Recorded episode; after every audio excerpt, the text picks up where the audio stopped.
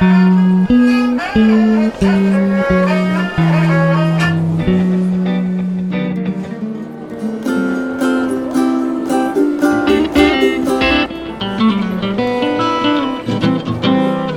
Stammtisch. Hallo und herzlich willkommen zu einer neuen Folge von Wiki Stammtisch. Zu Gast heute Frau Professor Dr. Deborah Weber-Wulff, die nicht gern mit Frau Professor Dr. angesprochen werden will. Hallo Debbie. Hallo Sebastian. Stell dich doch mal vor.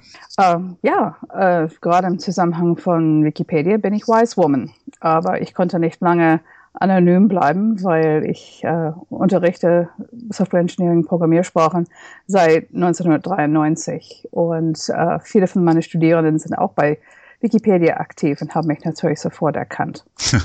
ich bin, war zunächst an der Technischen Fachhochschule in Berlin für viele Jahre und dann bin ich 2001 an der Hochschule für Technik und Wirtschaft in Berlin gewechselt, wo ich Medieninformatik unterrichte im Studiengang Internationale Medieninformatik.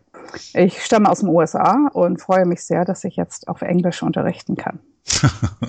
also Englisch ist deine Muttersprache und genau. Äh, ah ja. Und was hat dich nach Deutschland getrieben? Die Abenteuerlust? Naja, meine Familie, also das Weber, ein Weber-Wolf, ist deutschstämmig und da war hm. ich mhm. neugierig und bin, äh, glaube ich, das erste Mal als 17-Jähriger hierher gekommen. Und äh, ja, hat mir sehr gut gefallen, habe einen netten Mann kennengelernt und äh, bin geblieben. und ähm, du hast studiert, du hast angefangen mit angewandter Physik. Ja, das war, es gab ja keine Informatik zu der Zeit. Meine Mutter war zwar Informatiklehrerin an der Schule, aber an der Uni, wo ich angenommen wurde, gab es kein Informatik, aber es gab angewandte Physik und Informationswissenschaften und da dürfte man Programmieren lernen. Und deswegen habe ich angewandte Physik gewählt. Mhm. Ich bin aber dann, nachdem äh, ich Junior Standing erreicht habe, nach Deutschland äh, gezogen und habe dort äh, Informatik an der Universität Kiel angefangen. Kiel, aha. Mhm. Wie war das, der, der Frauendurchschnitt seiner Zeit? Wir waren zu zweit. Von? 35. Ach so. Ja.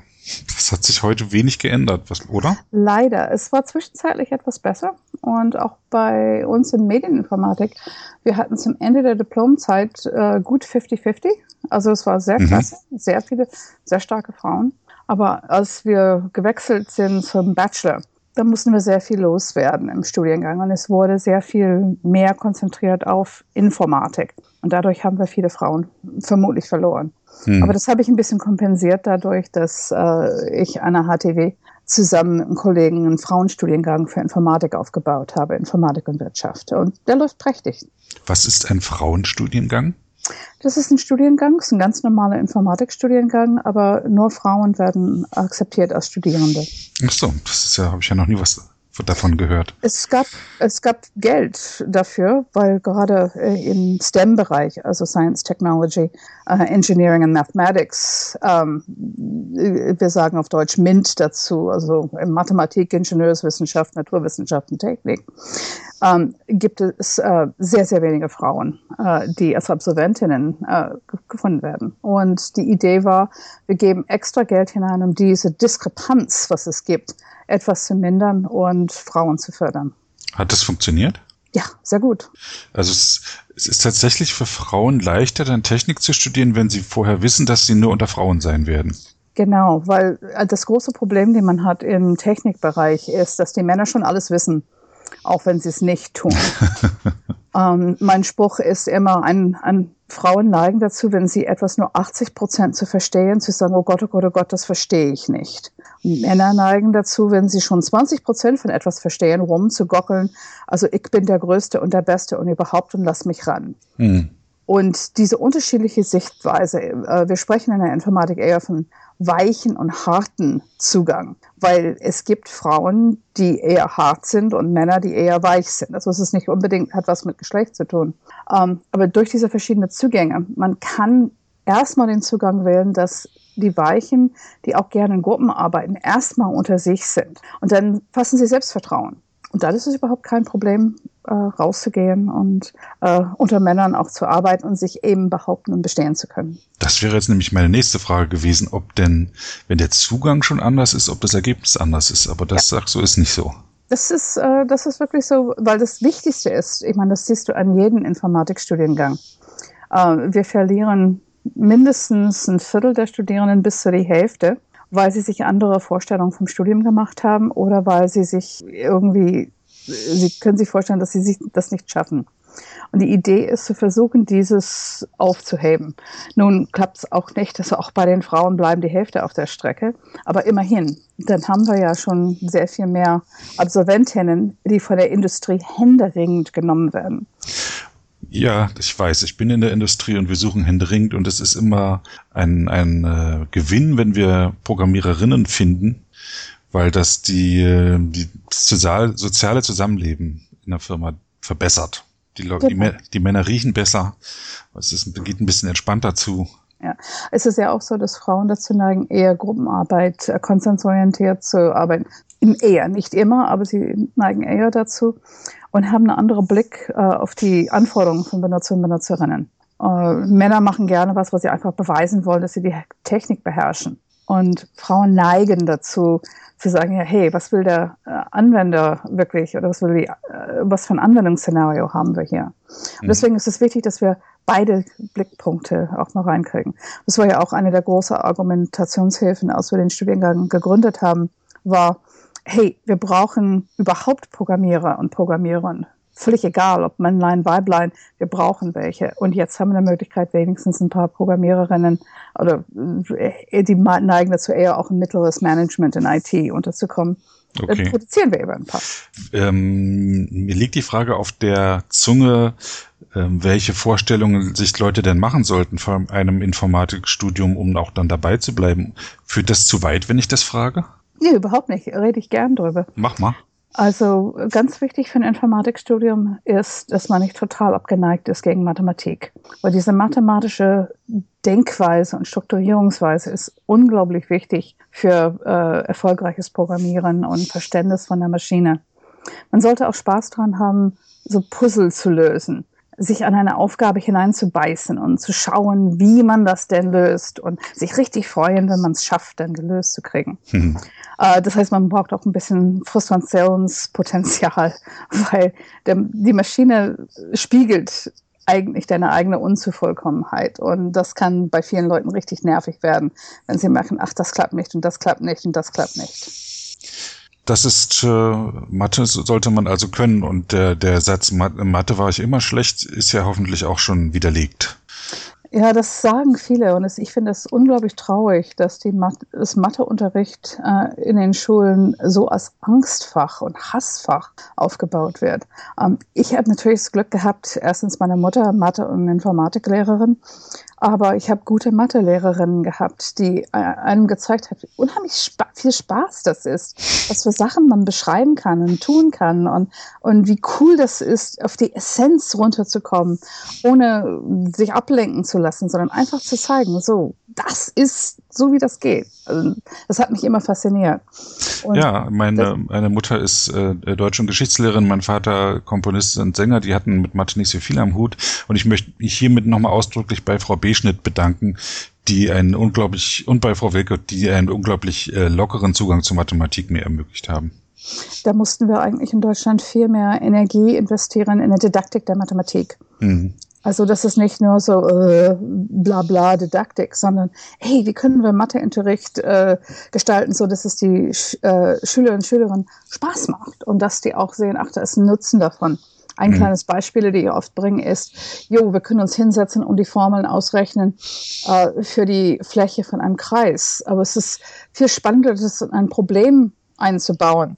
Also es gibt drei verschiedene Sorten von Pizza und die haben drei verschiedene Preise. Welche Pizza hat die beste, also die, das die günstigste Quadratzentimeterpreis äh, von den drei? Ja, absolut. Ja. Und also kommen die Leute plötzlich mit irrsinnigen Eifer ran und boah, ja, ey, eine Pizza ist ein Kreis, super Entdeckung. Ah, es gibt eine Formel, die könnten wir anwenden und, und so weiter und ein bisschen Dreisatz reinschmeißen und schon haben die ein Problem gelöst mit Hilfe mhm. von Mathematik. Und zu sehen, dass Mathematik ein Hilfswerkzeug ist und nicht nur eine Quälerei.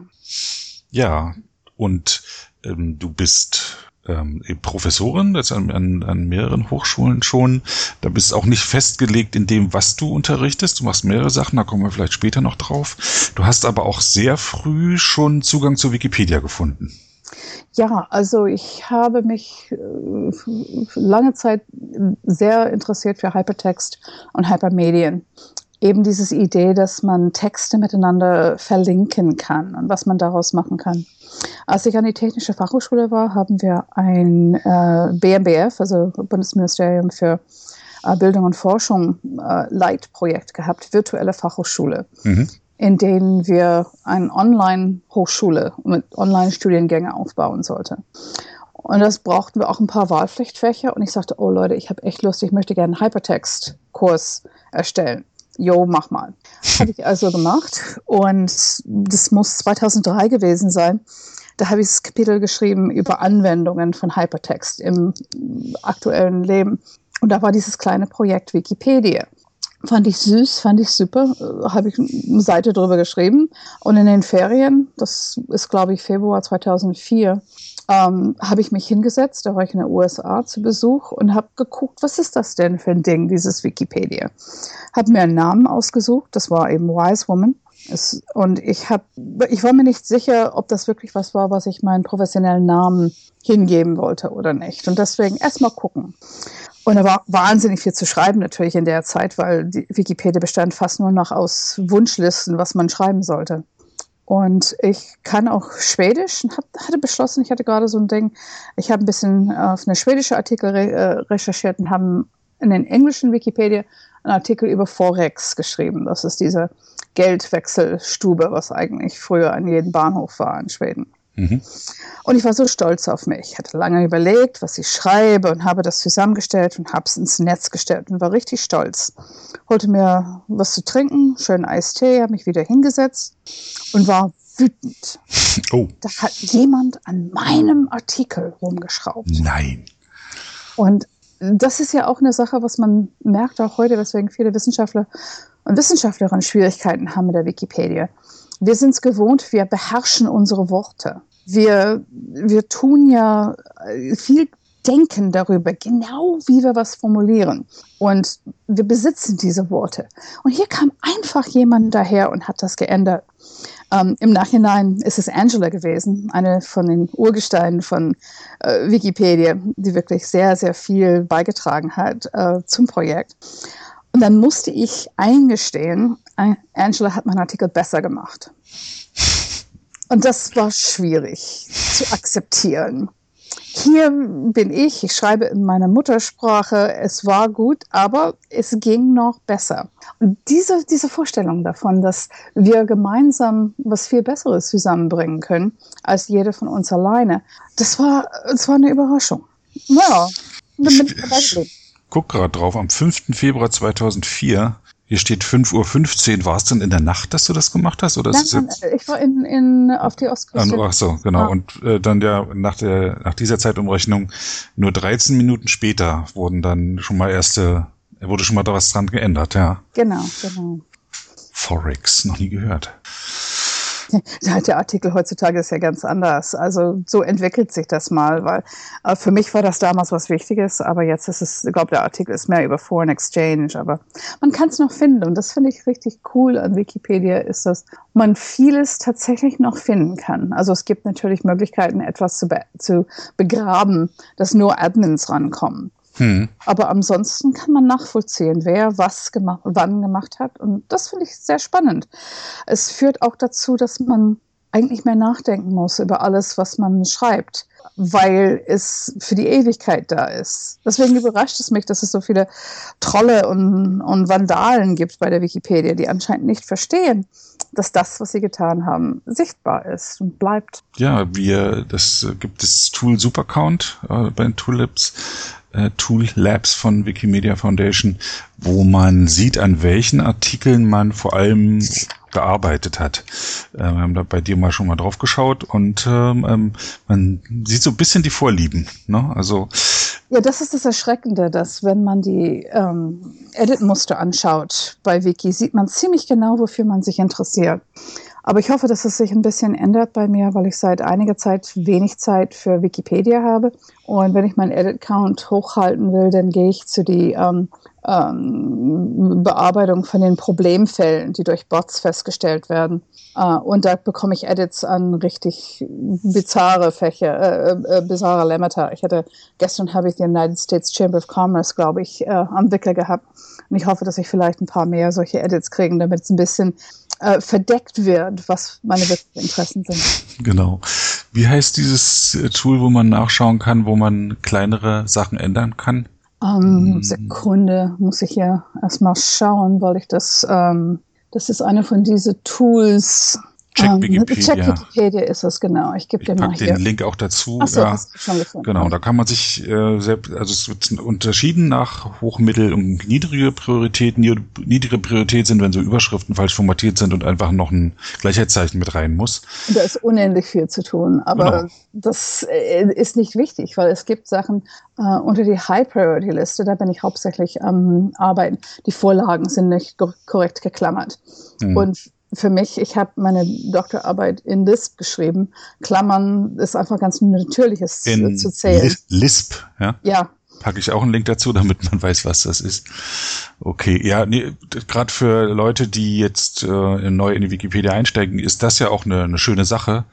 Man kann natürlich durch die Artikel durchgehen, von denen man glaubt, Ahnung zu haben und da was machen, aber es gibt auch so eine Putzerdrops, und da diese, diese Check Wikipedia trägt es schön zusammen, wo man halt reingehen kann und erstmal überhaupt sich im Meditieren üben kann und auch sieht, was für eine Vielfalt von Artikeln es gibt. Und es gibt auch sehr viel Arbeit eigentlich jetzt. Wir, müssen, wir müssten eigentlich alle ISBN-Nummern als ISBN 13-Nummern ausweisen mit den Prüfzimmern äh, mhm. Prüfsumme, die da reingehen soll. Und das ist auch eine leicht meditative Sache. Da recherchiert man ein bisschen, schaut man bei Amazon und man stellt fest, das, was ich schon weiß von meiner Arbeit als Softwareentwicklerin, dass viele Bücher die ISBN-Nummern falsch aufgedruckt haben. Mhm. Ich habe Bibliothekssoftware. In den Büchern ist die ISBN falsch? Ja, klar. Oh. Sogar, sogar einer der Hauptwerke über Bibliothekswissenschaften hat falsch gedruckt, ISBN-Nummer. Ich habe ähm, bei Nosk Data, eine norwegische Computerfirma, gearbeitet und das Bibliothekssystem BibDir mitentwickelt. Das ist unter anderem an der Staatsbibliothek Preußischer Kulturbesitz äh, in Berlin man sagt mir immer noch am Laufen ist, so Typ 30 Jahre später. Ähm, und wir haben da unsere Prüfroutine, um äh, die ISBN-Check-Digit äh, zu prüfen, entwickelt. Und wir haben einfach das nächste Buch vom Schreibtisch genommen von unserer Bibliothekarin, die mit im Projekt war, und haben immer wieder versucht, dass das, das geht. Und es hat nicht funktioniert. Die ISBN-Nummer war drauf gedruckt und es, es ging nicht. Bis irgendeiner auf die Idee kam, diese Prüfsumme mit der Hand nachzurechnen und festgestellt hat, die Prüfziffer ist falsch, was da, was da drauf ist. Okay, das ist tatsächlich ein Problem.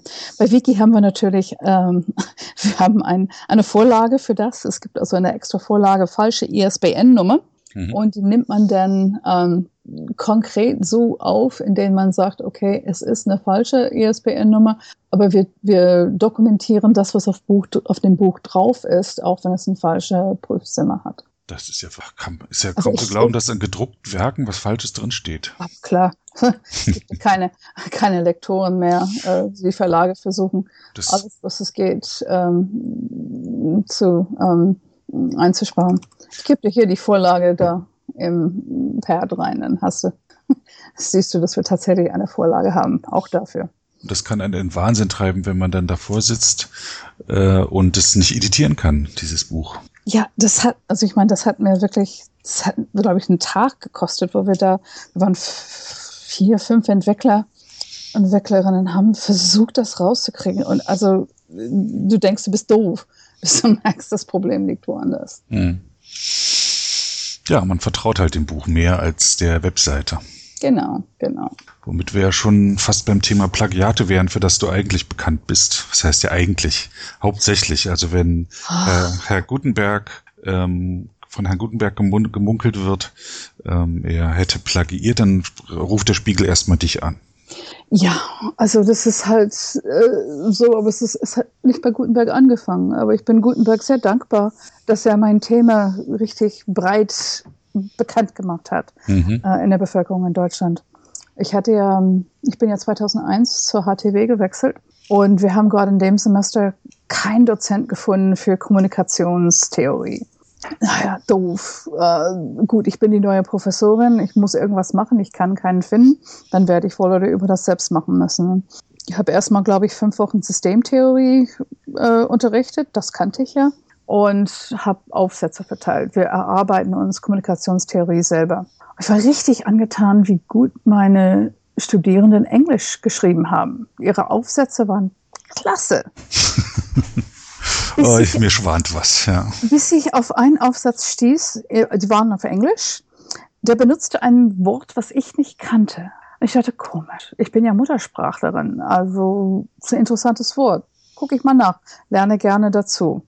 Und dann google ich. Und dann habe ich festgestellt, dass es nicht von diesem Studenten war. Dann bin ich ausgetickt. Ähm, Moment, du hast, du hast nach diesem Wort bei Google gesucht und hast dann gesehen, dass es wirklich vom Studenten ist? Ja, ich habe ein paar, man, es ist einfach zu googeln, man nimmt ein paar Wörter vorher, ein paar Wörter hinterher. Setzt es in Anführungszeichen, damit es eine konstante Phrase ist? Ja, hm, ja aber das, äh, eigentlich ist es oft besser, nur die Wörter zu nehmen, Hauptwörter, Substantiven, drei bis fünf, die im gleichen Satz sind. Mhm weil viele Leute schrauben ein bisschen dran herum, die tauschen die Reihenfolge und so.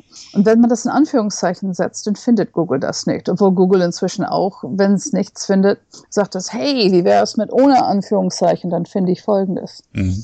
Aber in diesem Fall äh, fand ich das sehr schnell und entsetzt. Also was denken sich die Studenten da, so viel zu plagiieren? Das ist ja bescheuert. Habe einen wütenden Brief an einen Kurs geschrieben per E-Mail und sagte, ey Leute, also wenn es mehr davon gibt, äh, zieht eure Arbeiten zurück und ich erlaube euch eine Klausur zu schreiben. Ansonsten gibt es eine 5-0 und ihr könnt den Kurs erst nächstes Jahr wiederholen. Ich gucke mir jetzt jeden an. Und dann fing so ein bisschen Krieg an, weil ich gesagt habe, ähm, okay, jetzt habe ich zwei, jetzt habe ich vier, jetzt habe ich fünf, jetzt habe ich sechs gefunden und immer nach jeder Ankündigung. Echt so viele? Äh, es wurden noch mehr. Es kamen dann noch, noch welche in der Sprechstunde unter Tränen äh, ihre Aufsätze zurückgezogen. Das hat wohl die Ehefrau alles in den Rechner getippt, während er geschlafen hat. Ach du lieber Gott, und der Hund hat's gefressen. Das hm. Genau solche. Äh, das Schönste war, also das äh, hatten wir gar nicht als Thema in der Schule in der DDR. Mhm. Okay. Und so weiter. Es waren von den, ich glaube, es waren 32 Aufsätze, zwölf waren plagiiert. Ach du lieber Gott. Ja. Und ich habe mich so aufgeregt. Hier sitze ich und lese diesen Aufsatz und gebe Feedback. Und die haben das einfach irgendwo hergeklaut. Also der eine hat einen Aufsatz aus dem Netz genommen.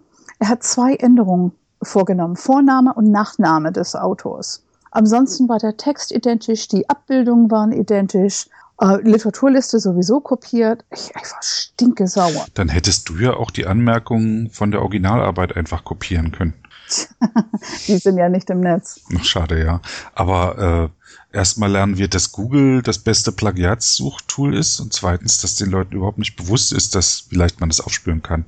Ja, das ist, glaube ich, auch das Problem, weil sie hatten viel Arbeit, etwas geeignetes zu finden. Hm. Sie mussten ganz lange buddeln oder vielleicht haben sie sogar äh, einen Aufsatzdienst bezahlt oder eine der Studenten hat einen Aufsatz auf Deutsch gefunden hat's mit, damals hieß es Babelfish, so ein Übersetzungstool, mhm. übersetzt ins Englische, hat's eingereicht als sein Aufsatz in Englisch. Sein Englischlehrerin hat dran rumkorrigiert, so dass die Sprache ziemlich gut war, auch wenn es etwas hölzern war. Aber dann gab es an einer Stelle so eine interessante Schreibfehler auf Deutsch und Babelfish hat einfach angenommen, das ist ein Fachbegriff und hat es in Anführungszeichen gesetzt. Mhm. Und als ich das gegoogelt habe, zusammen mit ein paar Eigennamen, bin ich schnell auf die äh, ursprüngliche deutsche Quelle gekommen. Aber ja, die, die unterschätzen komplett, wie, wie einfach wir das denn haben, weil eine Suchmaschine wie damals auch Alte Vista oder Yahoo oder jetzt halt eben Google äh, wirklich das alles indiziert, dass wir dann mit wenigen Wörtern tatsächlich die Quelle finden können. Ja, es würde ja nur helfen, wenn das nicht elektronisch verfügbar ist, aber dann müsste man sich ja schon die Arbeit machen, in die Bibliothek zu gehen und das abzutippen.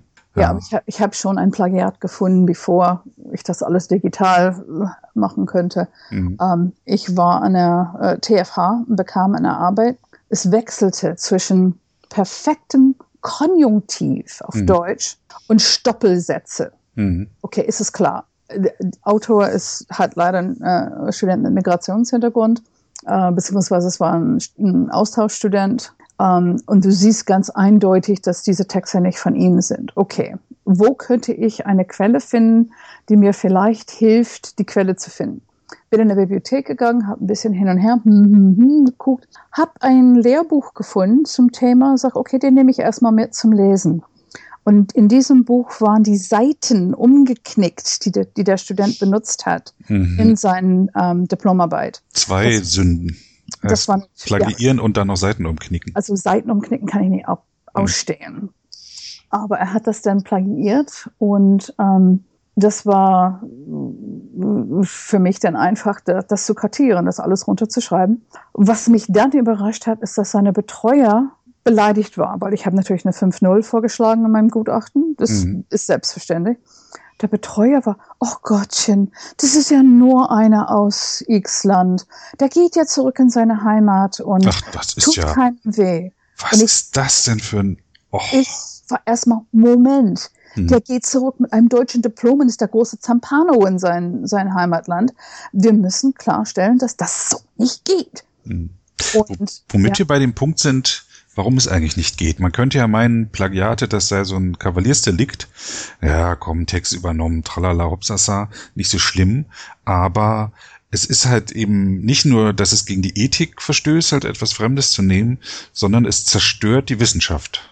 Es zerstört genau die Wissenschaft. Wissenschaft baut aufeinander auf. Ähm, es gibt ja den schönen Spruch, der äh, fälschlicherweise Isaac Newton zugeschrieben wird. Ähm, wir stehen auf den Schultern von Riesen. Mhm. Und deswegen können wir weiterschauen. Genau. Nur wir sollen diese Riesen benennen und sie korrekt benennen und nicht immer einfach Sachen weiter äh, kolportieren, weil man glaubt, das halbwegs gehört zu haben. Oder weil wir sagen, ach, das ist nur Text. Text ist der Ausdruck von dem Gedanken, von dem Wissen. Und wir sollten sehr akribisch vorgehen und ganz klarstellen, okay, das habe ich daher, das habe ich daher und das habe ich jetzt daher genommen. Äh, ich habe jetzt gerade einen interessanten Fall mit einem Plagiat. Es ist so absurd, dass die Arbeit selber ist ein großflächiges Plagiat, verarbeitet viele Wikipedia-Artikel drin. Mhm.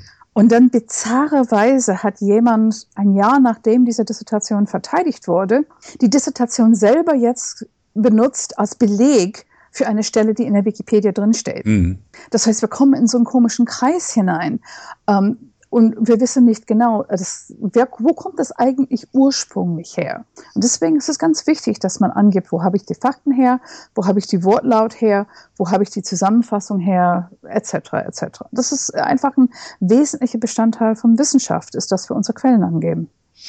Genau, um das nochmal noch mal, äh, langsam zu erklären, wenn ich einen wissenschaftlichen Aufsatz schreibe, beziehe ich mich ja immer oder in den allermeisten Fällen auf andere wissenschaftliche Aufsätze, genau. wo Erkenntnisse herkommen.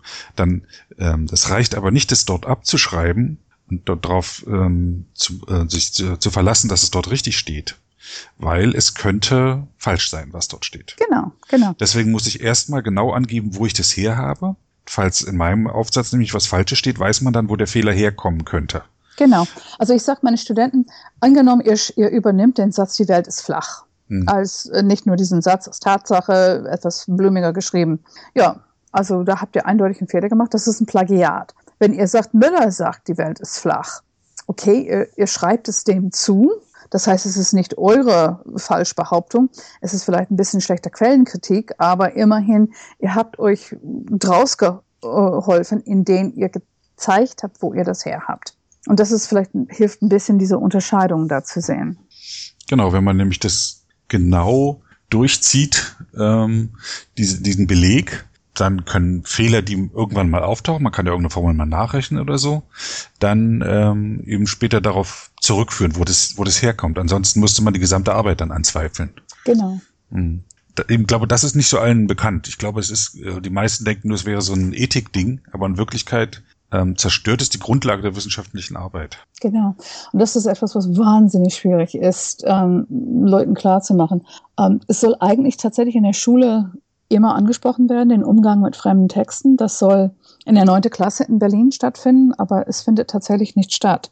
Deswegen müssen wir mehr an den Hochschulen Richtung Prävention gehen, dass wir einfach aufklären darüber, was ist wissenschaftliches Schreiben, wie macht man das, warum macht man das. Gerade dieses Warum finde ich sehr wichtig, weil das macht ein bisschen klarer äh, für die Studierenden, dass es, es nicht nur Quälerei ist, dass man auf eine bestimmte Art und Weise Belege angibt, sondern dass man tatsächlich ähm, einen wissenschaftlichen Grund hat, warum man das so geht. Also äh, der Grundregel ist, wenn du irgendwas recherchieren musstest, um das zu wissen, dann sollst du deine Quelle angeben. Und wenn du das Wortwahl oder die Paraphrase von einer anderen Quelle hast, musst du es auch angeben. Und einfach geeignet auszeichnen, äh, wo fängt die Übernahme an, wo hört das auf. Und das müssen wir halt klar, klarstellen. Und mhm. das, das, machen viele Unis nicht, weil wir sind der Meinung, die Leute sind studierfähig, wenn sie zu uns kommen.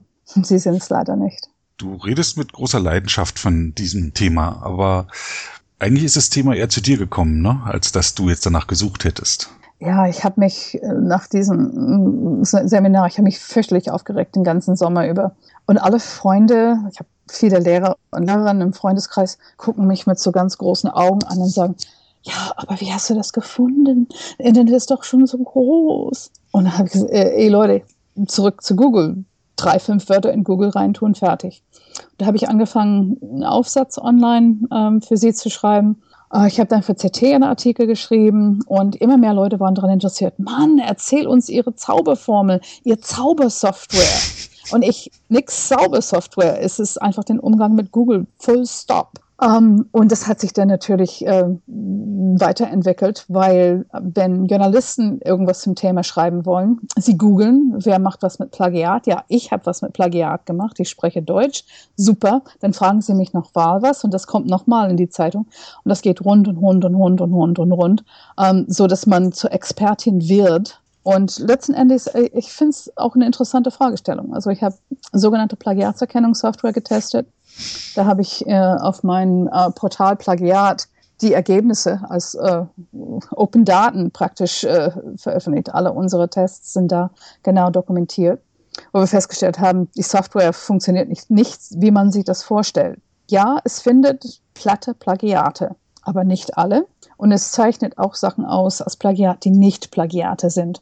Ich habe zum Beispiel äh, nach Gutenbergs ähm, äh, Rücktritt. Ich habe dann seine Dissertation mit fünf von den bekannten Systemen getestet gehabt. Es war grauenhaft. Also auch dieses ähm, sehr bekannte System hat die Stellen, wo er wirklich korrekt zitiert hat, als Plagiat markiert gehabt, weil er hat deutsche Anführungszeichen benutzt. Und das kannte das am, äh, in den USA entstandene Software nicht und hat das dann halt alles als Plagiat markiert. Mhm. okay. Naja, und äh, es interessiert mich halt auch, wie die Leute plagiieren. Nur ich hatte keine Vorstellung, wie man sowas erforschen kann. Ich hatte mal einen Forschungsantrag gestellt, äh, wollte gemeinsam mit anderen versuchen, durch, mit Interviews ein bisschen mehr rauszukriegen, wie die Leute plagiieren. Und das wurde wegen äh, Naivität abgelehnt. Okay, war ja auch kein Thema. Also Plagiatsforschung wird nicht gefördert in dem Maße, wie es eigentlich sein sollte. Ja, und dann kam Gutenberg. Dann kam Gutenberg. Und da mein eigentlicher Interesse im E-Learning-Bereich eben kollaboratives Arbeiten ist, wie kann man gemeinsam arbeiten? Das habe ich bei Wikipedia nun auch gelernt und geübt und ich finde es total spannend, wie man auf der Basis von einem Chat für synchrone Kommunikation, ein Wiki für asynchrone Kommunikation und Dokumentation von wie Sachen sind, fand ich super spannend, wie das zusammenkam. Und dann auch noch Plagiat. Also beschloss ich als Wissenschaftler zu beobachten. Ja, das habe ich nicht lange durchhalten können. Ich habe nicht lange beobachtet, sondern war dann mittenmann drin. Und äh, ja, seitdem lassen wir das Thema nicht mehr los. Äh, Wie ist denn das? Also du sagst, das wird nicht äh, sonderlich gefördert, Plagiatforschung. Gibt's gibt's sowas gar nicht? Oder wie ist es, wie ist die äh, Situation in Deutschland, wie ist sie in der Welt? Ich besitze einen sehr schönen Brief, äh, das mir ein Staatssekretär von oder ein Mitarbeiter von äh, Frau Schawan schickte, als äh, ich sie äh, damals, als sie Ministerin war, darauf hingewiesen habe, auf einen sehr großen Plagiator, den man nicht Herr werden könnte in Deutschland, weil er an keiner Universität war. Er plagiierte und plagiierte und plagiierte und Nature hat sogar einen Artikel darüber geschrieben, sag mal, wieso äh, kann Deutschland nicht das Handwerk legen von diesem Menschen? Und ich habe ihr Amt informiert und gesagt, hey, wir mussten irgendwas unternehmen, weil unser jetziger Verfahren, wo die Unis bestrafen, funktioniert nicht, wenn jemand nicht wirklich an einer Uni ist, sondern an sein Privatinstitut für was weiß ich, hm. was in seine Privatadresse ist. Und ich bekam den äh, Antwort, nachdem ich es angemahnt habe, drei Monate, glaube ich, ging ins Land, und habe ich nachgefragt, äh, wieso ich keine Antwort kriege. Ja, die Frau Ministerin vertraut auf die Selbstreinigungskraft der Wissenschaft. Gehen. oh Mann. Mhm, das ist ja so ein, eine Ausrede, ist das, ja. Ja, und ähm, das geht durch die ganzen, äh, diese ganzen großen Organisationen hier in Deutschland. Wenn Sie über Plagiat sprechen, dann ist es immer über Plagiat bei Studierenden. Äh, ich hätte damals nicht denken können, dass so viele Dissertationen äh, plagiiert sind. Da war ein Fall, den wir bei Wikipedia hatten, das war noch vor ähm, Gutenberg. Da hat ein Editor irgendwas recherchiert, irgendein Krebsart, keine Ahnung. Und war total begeistert. Boah, zwei Dissertationen. Und wir empfehlen ja auch, dass Leute Dissertationen nehmen sollen, wenn sie einen Artikel schreiben sollen, weil die Dissertationen haben in der Regel super Literaturlisten und friemeln alles genau auf, wer was schon früher gemacht hat in der Prior Work Abschnitt von der Arbeit. Ja, diesen Editor hatte zwei Dissertationen gefunden, war so begeistert, bis er feststellte, dass die zweite eine Kopie von der ersten war. Oh. Okay. Und da hatte die äh, Universität Münster damals Medizin informiert gehabt und ähm, die haben sich das angeguckt und tatsächlich, die haben die spätere ähm, Doktorgrad aberkannt. Mhm.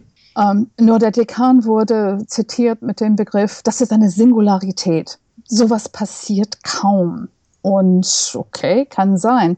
Nur im Laufe von der Untersuchung bei Woniplug WG, der WG, wo ich jetzt hauptsächlich unterwegs bin, ähm, haben wir inzwischen 23 Arbeiten dokumentiert von Münster aus der Medizin, die Plagiate sind. Und es gibt noch viel mehr, die sind nur, es hat irgendwie keine Lust mehr, sich mit medizinischen Dissertationen zu beschäftigen. Und da sah dann plötzlich die Universität Münster sich damit konfrontiert, dass Plagiat in Dissertation kein Singularität ist, sondern es, es, es, es, es, es durchzieht das System. Und da gibt es natürlich verschiedene Arten. Es gibt Leute, die innerhalb der eigenen Arbeitsgruppe plagiieren. Sie kriegen anscheinend vom Doktorvater oder so eine Arbeit hierher. Hier kannst du die Grundlagen nehmen dazu. Und die übernehmen dann die ganze Arbeit. Ähm, wir finden Dissertationen, wo äh, Leute von anderen Forschungsgruppen Dissertationen nehmen oder gleich die ganze Dissertation nehmen von einer anderen Forschungsgruppe und reichen es an eine eigene Uni ein. Oder, und das ist das Phänomen, was mich einfach schockiert, ähm, Dr. Wikipedia. Also es gibt so viele Leute, die in ihre Doktorarbeiten ähm, die Wikipedia äh, wirklich verwenden, als nicht nur als Quelle. Also wenn es wenigstens angegeben ist, das ist mhm. okay. Da, da habe ich, da, da will ich nichts zu sagen. Nur die übernehmen seitenweise, wirklich seitenweise aus der Wikipedia ähm, Angaben von vielen verschiedenen Arbeiten auch. Also ich glaube irgendwie 27 Artikeln oder so ist das meiste, was wir bisher dokumentiert haben, mhm. ohne dass sie es angeben. Und das erschrickt mich, besonders wenn es um falsch, ja. ähm, also besonders wenn es im medizinischen Bereich ist, weil ähm, das können wir nicht haben. Mhm. Also es gibt Doktorarbeiten, das sind elf Seiten, erstmal wortwörtlich gesamte Seite aus Wikipedia. Ähm, darüber habe ich mal berichtet beim Wikipedia, äh, was war das, diese eine Session, die wir hatten da bei äh, Wikimedia Deutschland, ähm, da habe ich äh, einen Vortrag darüber gehalten. ABC des Wissens? Oder? ABC des Wissens kann gut sein. Das ist mhm. da.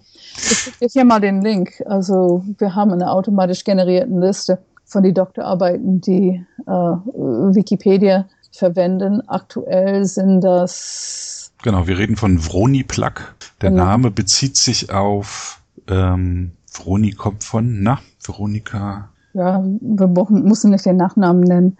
Das war die erste Doktorarbeit.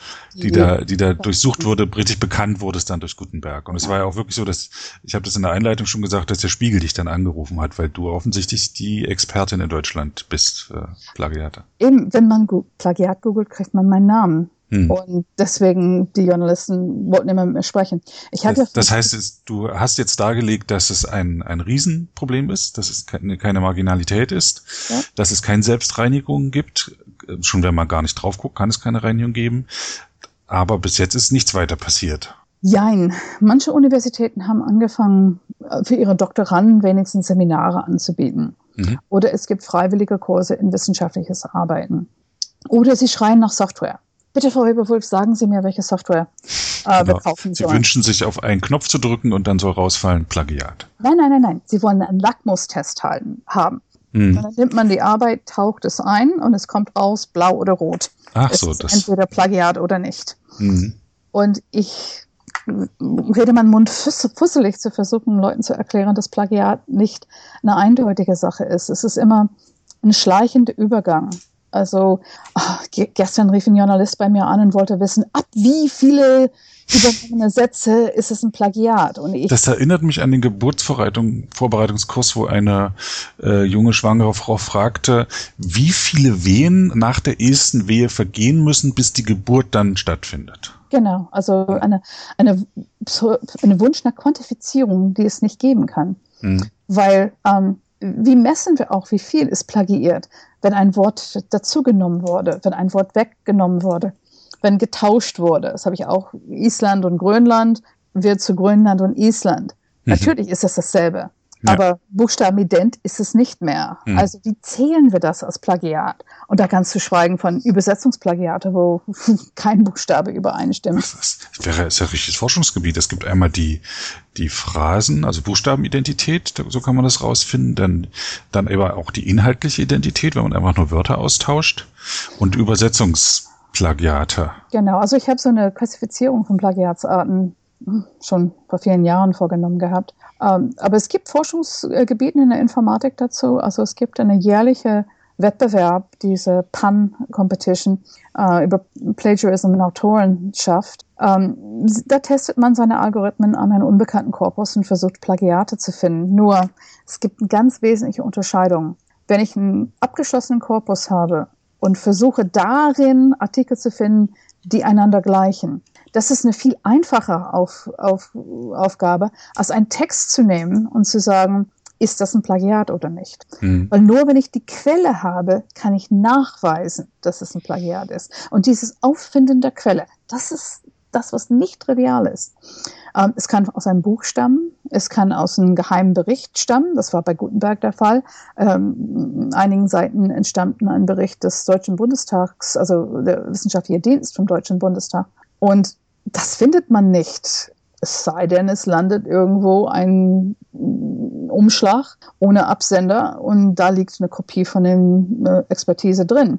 Dann hat man die Quelle und kann es vergleichen und kann es dokumentieren. Mhm. Man muss gucken, dass man tatsächlich ähm, die Quelle findet. Und dieses Quellenfindung ist sehr schwierig. Dann gibt es auch das, was man nicht versteht, dass man ähm, wenn man nichts gefunden hat, heißt es nicht, dass es nicht plagiiert ist. Es ist nur, dass man keine Quellen gefunden hat. Und das verstehen viele Leute auch nicht in dem Bereich. Hm. Bist du immer noch die einzelne, einzige Plagiat-Forscherin äh, in Deutschland? Oh, es ist schwer zu sagen, was man dazu zählt, weil es gibt Es hat also noch kein großer Kongress stattgefunden, es gibt keinen regen Austausch unter Professoren. Ja, es, es, gibt diese eine äh, Kongress, aber das ist mehr Informatiker in dem Bereich, also eben Data Mining zusammenstellen. Da ist eine Gruppe in Weimar, die sich damit beschäftigt, mit äh, viele, also die richten auch diese, diese Tagung mit aus. Sie beschäftigen sich mit vielen Algorithmen im Plagiatserkennungsbereich. Ähm, es gibt in Konstanz äh, auch einen äh, Forscher im Informatikbereich. Ich war Zweitgutachter von seiner Dissertation. Er hat sich mit Zitationsmuster beschäftigt. Ähm, und er hat gezeigt anhand von einiger von den Woniplag-Wiki-Fälle äh, und unter anderem, dass wenn man die Zitationsmuster finden könnten, man kann viel einfacher darauf kommen, dass es ähm, die Quelle für die Arbeit sein könnte. Mhm. Aber das Problem ist natürlich erstmal diese Datenbank anzu, äh, anzufertigen, die man dazu bräuchte.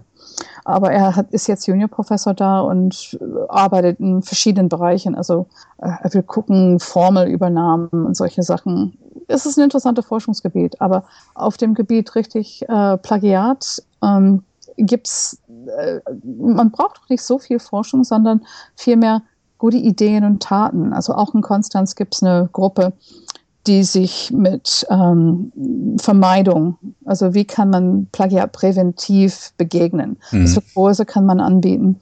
Und sie arbeiten jetzt gerade eine wirklich schöne Rechtszusammenstellung von Gerichtsurteilen in Plagiatsfällen. Also ich hoffe, dass sie das demnächst ähm, freigeben, weil das ist ein wirklich sehr gutes Dokument, was eigentlich alle Dozenten bräuchten. Du steckst da aber auch viel Arbeit rein. Im Vroniplug hast du 9000 Bearbeitungen, in der deutschen Wikipedia 2000. Also ja. ähm, da ist auch viel, steckt auch viel Handarbeit dann dahinter. Ja. ja und ähm, gibt es denn Studenten, die sich dafür interessieren und die das vorantreiben wollen? Nee, also nee? das Thema Plagiat ist für viele Studierenden tabu. Also sie wollen sich nicht damit beschäftigen, interessiert sie nicht. Das ist ein sehr, sehr großes Problem, Leute zu kriegen. Hat, ist, äh, ist, das vielleicht sowas wie die interne Abteilung bei der Polizei, die auch keiner leiden kann, weil genau. die korrupte Bullen finden sollen? Genau, das ist vielleicht tatsächlich eine, eine gute Angabe dazu. Ich habe hier, äh, gebe ich dir einen Link, ähm, eine Bachelorarbeit, die gerade äh, verteidigt wurde bei mir. Äh, hat eine Studentin immerhin einen schon vorhandenen Algorithmus von Dick Rune. Das ist ein Informatiker aus Holland, der schon in den 90er Jahren äh, sich mit diesen, eigentlich mit die, er suchte nach Gleichheiten. Aber wenn man nach Gleichheiten sucht, kann man eben äh, auch nach Unterschiede suchen. Ähm, und sie hat das sehr schön aufbereitet als App, die für äh, Dozenten zu benutzen sind, um Sachen gegenüberzustellen und zu sehen, wie, wie sie sich gleichen. Der Similarity-Texter. Genau. Okay, ich pack, um, äh, der Link ist, packe ich mit Und das war interessant, sie hat sich sehr intensiv damit beschäftigt, aber natürlich von einem algorithmischen Standpunkt her. Und sonst, ich habe ein paar Projekte gehabt, wo wir versucht haben, äh, Werkzeuge für die Dokumentation herzustellen.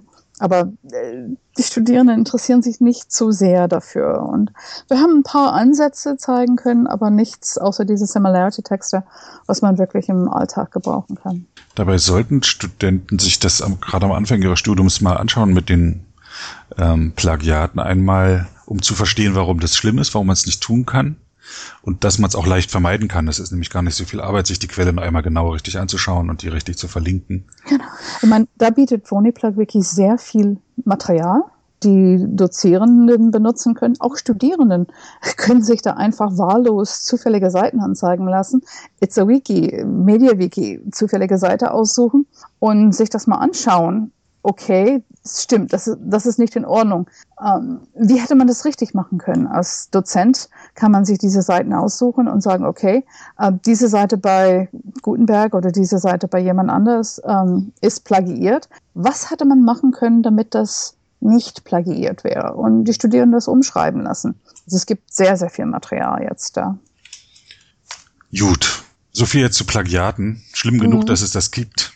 Ja. Lass uns über andere spannende Sachen erzählen. Du bist ja. sehr früh bei Wikipedia eingestiegen, du hast dich aber auch in der Organisation äh, immer eingebracht. Du machst immer die Jobs, die zu erledigen sind. Du warst mehrfach in der Zählkommission, ja. warst aber auch gar nicht so glücklich drüber. Du bist dann immer aus hinten aus dem Zählraum bei Wikimedia-Veranstaltungen vorgestürzt, um die interessanten Diskussionen nicht zu verpassen.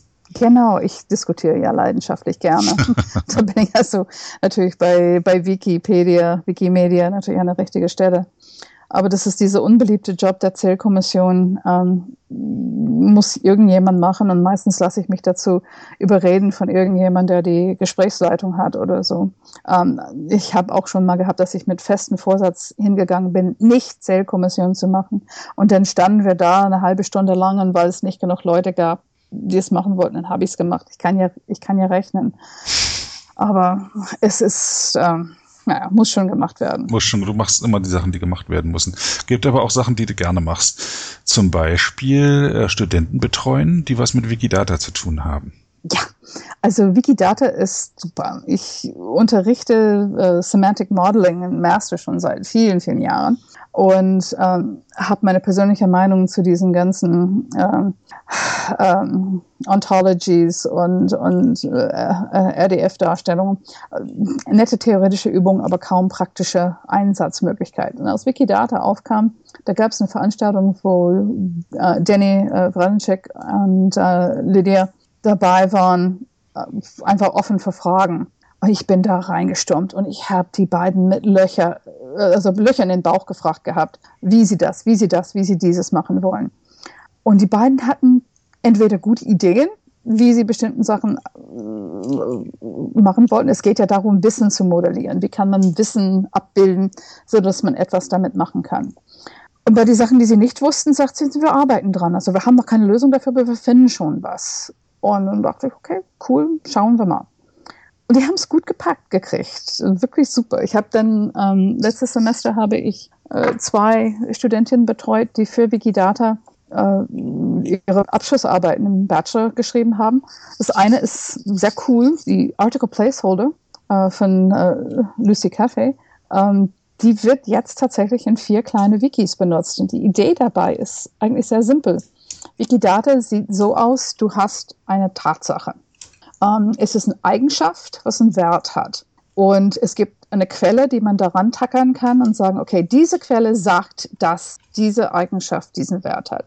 Zum Beispiel, also der Geburtstag von Douglas Adams ist diesem Datum laut dieser Quelle. Und wenn man diesen Eigenschaftsnamen übersetzt in eine Zielsprache, Walesisch oder irgendeine von den sehr kleinen äh, Sprachen bei äh, die Wikipedias, dann kann man anhand von die Wikidata, die vorhanden ist zu Douglas Adams oder Chuck Norris, kann man dann eine Seite generieren, die ganz klar nicht ein Artikel ist, aber sagt, da und da geboren, das ist sein Job, da ist er gestorben, da wohnte er, das hat er getan. Und alles, was wir an Daten bei Wikidata haben, können wir da tatsächlich aufbereiten, so dass man wenigstens diesen Fakten zur Verfügung hat. Und die kann man dann natürlich benutzen, wenn man möchte, um in diese Sprache eben eine richtige Artikel zu schreiben. Und dann braucht man die Article Placeholder nicht mehr. Also fand ich eine super Idee. Hm, da gibt es einige Sachen, die da drumherum sich gruppieren. Also ich finde diese Idee auch großartig. Die Idee hatte ich auch schon. Ich freue mich, dass das jemand umgesetzt hat und bin völlig begeistert, dass das auch im Einsatz ist. Man sucht nach etwas in einer Wikipedia-Sprachversion, in der es einfach kein Artikel dazu gibt. Noch nicht. Hm. So. Mhm. Aber es gibt Wikidata-Daten, also ein Asteroid beispielsweise oder ein schwedischer See äh, wo man beim schwedischen See halt die, die Lage, der Name, äh, welche, welcher Umfang, welche Tiefe oder so hat. Und ähm, die, dann kann man ja wenigstens diese Daten anzeigen. Nun kann man einen, zum einen versuchen, das so aussehen zu lassen, als wäre es ein Artikel, ja, als ob es von einem Menschen geschrieben wäre. Ähm, das hat es auch schon gegeben. Ja, da finde ich aber besser, wenn es als Datensatz angezeigt wird, weil dann auch wieder ein Anreiz ist, vielleicht doch einen Artikel drüber zu schreiben. Genau. Bei einem bestimmten schwedischen See könnte man eben sagen, da liegt Schloss Gripsholm dran, über das ein wunderbarer äh, wunderbares Buch geschrieben wurde. Genau. So, das ist ein Fakt, das sich in, in Wikidata schwer einfügen lässt, aber dann zu einem Artikel führt. Ein anderer Punkt ist, dass gerade in kleineren Sprachversionen, nehmen wir mal die armenische, die dann die das ein anderes Muster greift, nämlich dass man die Daten aus Wikidata nimmt, ein, ein Batch-Programm schreibt, was dann automatisch Artikel anlegt aus diesen Daten aus Wikidata. Bloß dass die dann fest da reingeschrieben sind. Die sind dann nicht dynamisch erzeugt, die äh, werden nicht dynamisch erzeugt, wenn man das aufruft, die Seite, sondern sind statisch direkt als Artikel. Das heißt, wenn man ein Komma in diesem Artikel ändert, kann das Batch-Programm das schon nicht mehr verarbeiten und das nicht erneuern, wenn es eine neue Information dazu kommt. Mhm. Was ist schlecht? Also da werden ja zehntausende Artikel, teilweise hunderttausende Artikel angelegt, einfach nur um die Artikelzahl groß zu haben und nicht wirklich um die Informationen zu verbreiten. Genau. Man, das ist auch das Schöne an Wikidata, ist, dass man es auch auf die Art und Weise so benutzen kann, dass man in einem Artikel ein, ein, äh, ein Item bei Wikidata referenzieren kann. Man mhm. kann zum Beispiel sagen, ich möchte gerne die aktuelle Bevölkerungszahl von Berlin in meinem Artikel drin haben. Das tut man in so eine Infobox rein und dann ist immer, wenn es das Neueste gibt bei Wikidata, da das, das aktuelle Wert drin. Oder man möchte gerne ein explizites. Die Bevölkerungszahl von Berlin war 2010 und dann referenziert man dieses ganz bestimmte Version von dem Wikidata-Eintrag, was sagt, das war der Wert 2010. Und man hat denn diese mhm. Freiheit, ah. sowohl das Aktuelle als auch eine bestimmte zu adressieren.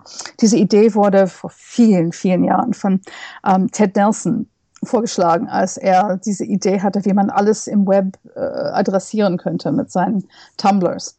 Äh, Ted Nelson ist so ein bisschen dieser Erfinder von Hypertext, weil er hat als erste diese Idee ausgedruckt, dass man zwei Textstücke nehmen kann und sie miteinander verbinden kann.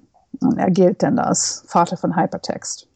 Es gibt auch große Artikel, äh, nicht Artikel, Diskussionen in der, in der, in den Wikipedia-Communities, die sich mit diesen bot-generierten Content auseinandersetzen. Ne?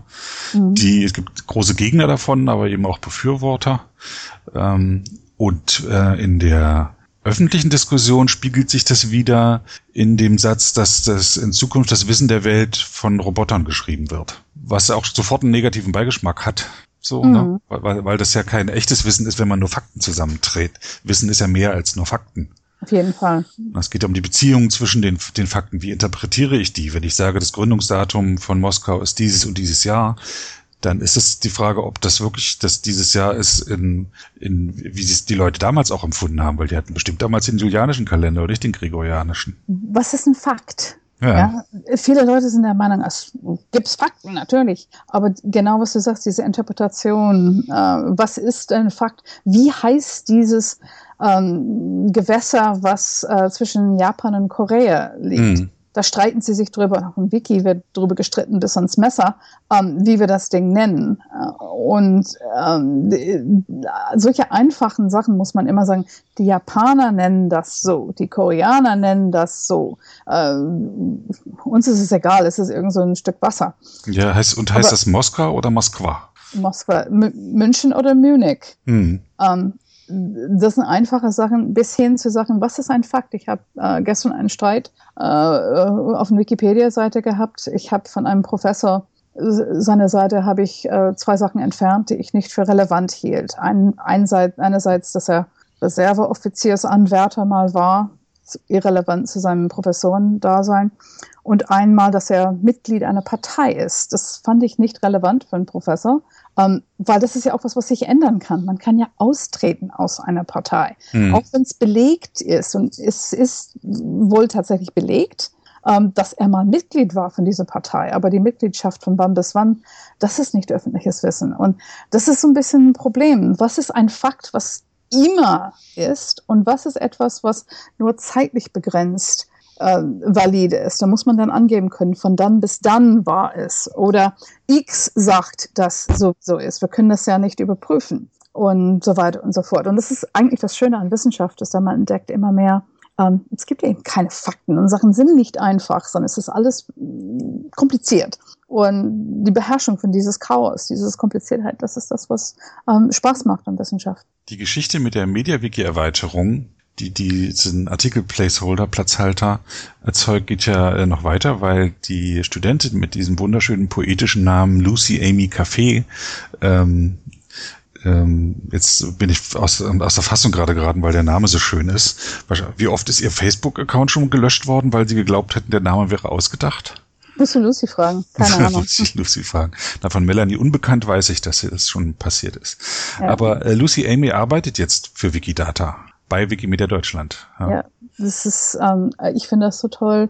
Äh, ich, es sind viele von meinen Studierenden, die dann irgendwie untergekommen sind, also ob sie ein Praktikum gemacht haben oder, oder dauerhaft da sind. Also ähm, der, der eine ist ja der, der mich enttarnt hat, sozusagen als Wise Woman.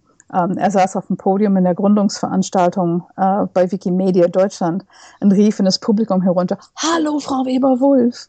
Und er war, also Erik Möller, äh, Technikchef äh, von Wikimedia mhm. äh, in den USA. Ach, der hat bei dir studiert? Ja, ja, der hat einen Kurs bei mir mal gemacht. Also Ach, keine Abschlussarbeit, aber. Den habe ich nämlich demnächst auch hier im. Dann bestellen wir schöne Grüße. Sehr gerne.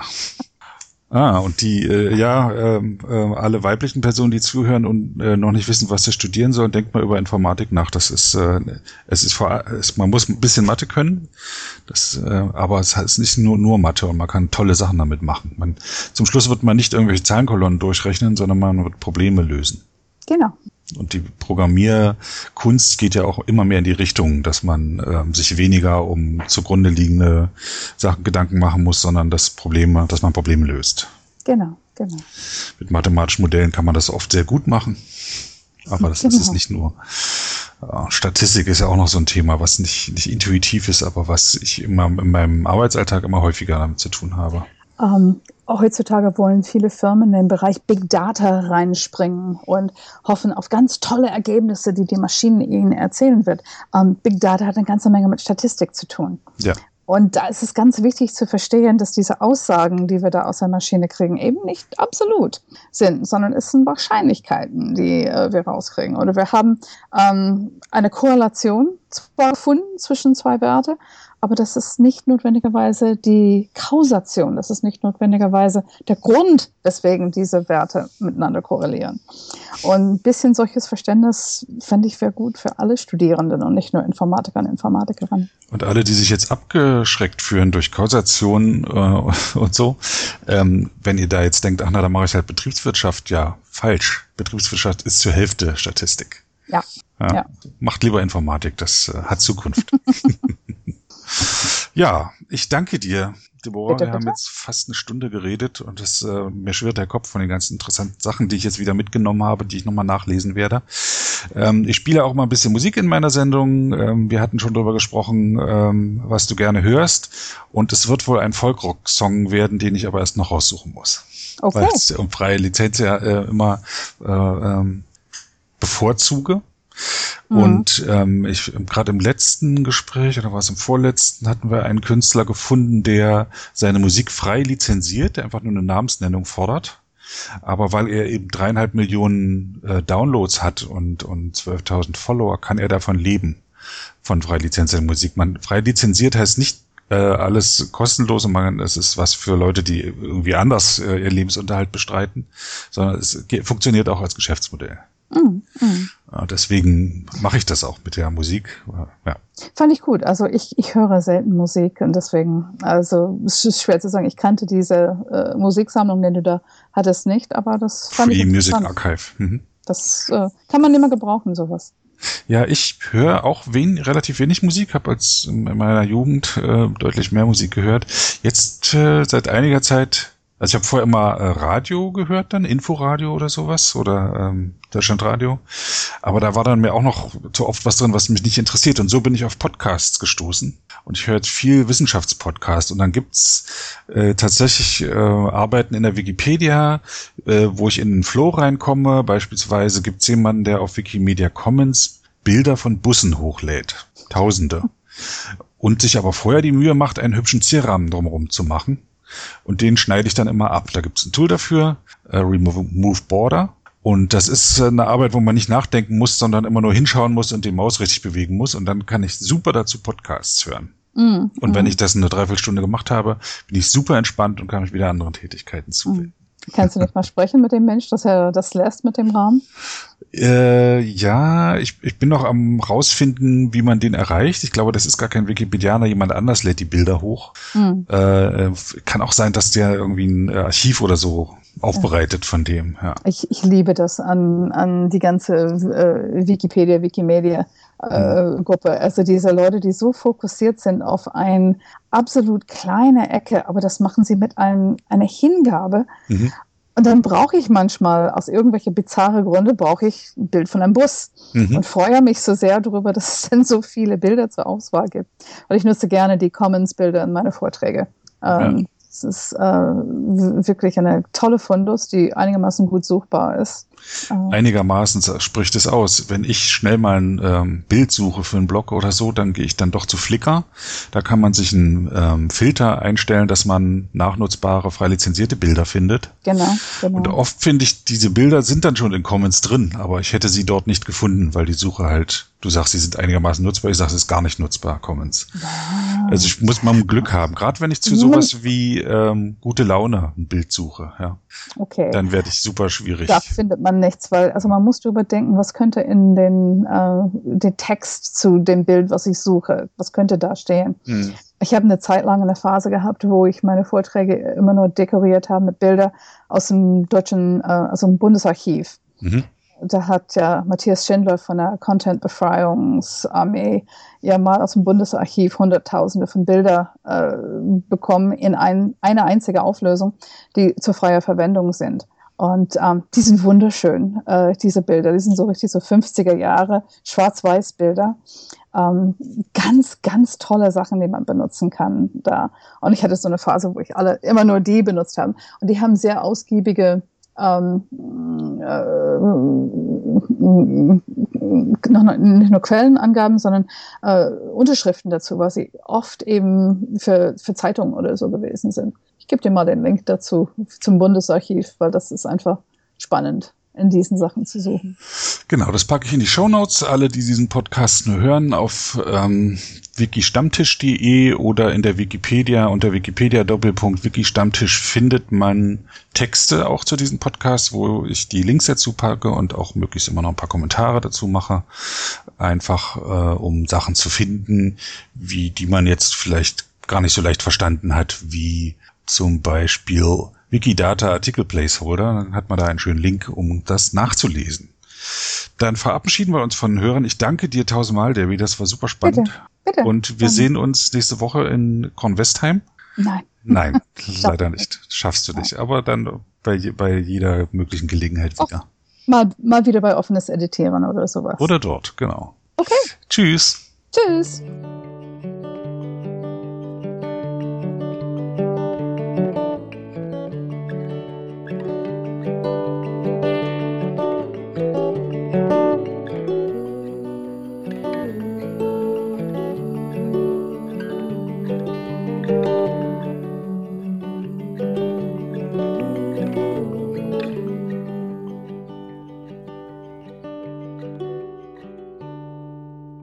I'm not proud of where I've ended up.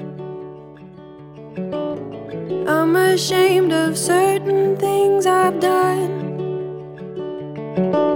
But out of all the scratches, there's a cut that bleeds the worst. Every time I count my blessings, I count you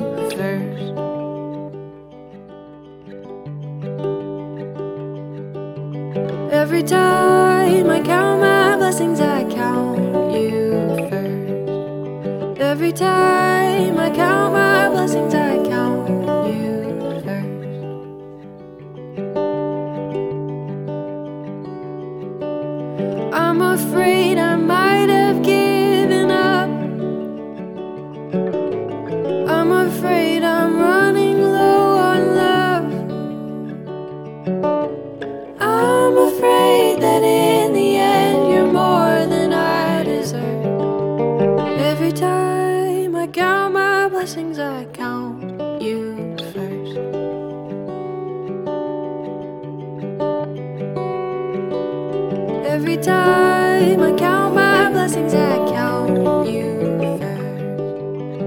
Every time I count my blessings, I count you first.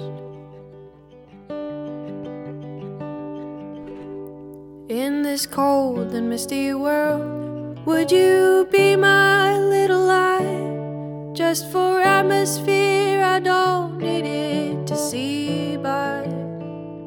I know that you can promise me your whole heart if you're honest, dear, but 51% would be just fine. Every time I count my blessings, I count you first.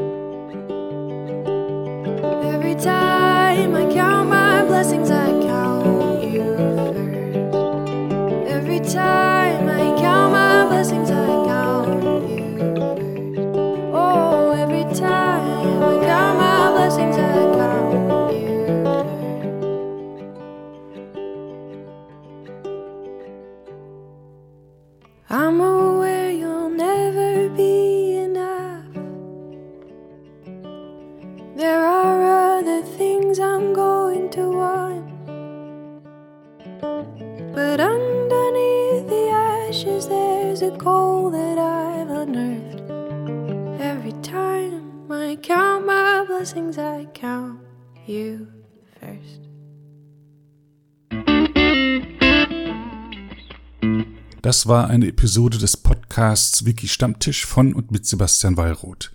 Die Episode steht unter der Lizenz Creative Commons Namensnennung 4.0, abgekürzt CC by 4.0. Diese Lizenz erlaubt Ihnen erstens, die Episode zu teilen, also das Material in jedwedem Format oder Medium zu vervielfältigen und weiter zu verbreiten. Zweitens dürfen Sie die Episode bearbeiten, also das Material remixen, verändern und darauf aufbauen, und zwar für beliebige Zwecke, sogar kommerzielle. Ich als Lizenzgeber kann diese Freiheiten nicht widerrufen, solange Sie sich an die Lizenzbedingungen halten. Die Lizenzbedingungen lauten, erstens, Sie müssen als Urhebernamen Wiki Stammtisch, Sebastian Wallroth angeben. Zweitens, Sie müssen die Lizenz CC BY 4.0 angeben. Drittens müssen Sie, wenn möglich, einen Link zur Lizenz beifügen. Viertens müssen Sie angeben, ob Änderungen vorgenommen wurden. Fünftens dürfen Sie diese Angaben in jeder angemessenen Art und Weise machen, allerdings nicht so, dass der Eindruck entsteht, dass ich als Lizenzgeber gerade Sie oder Ihre Nutzung besonders unterstützte. Zuletzt dürfen Sie sechstens keine zusätzlichen Klauseln oder technischen Verfahren einsetzen, die anderen rechtlich irgendetwas untersagen, was diese Lizenz erlaubt.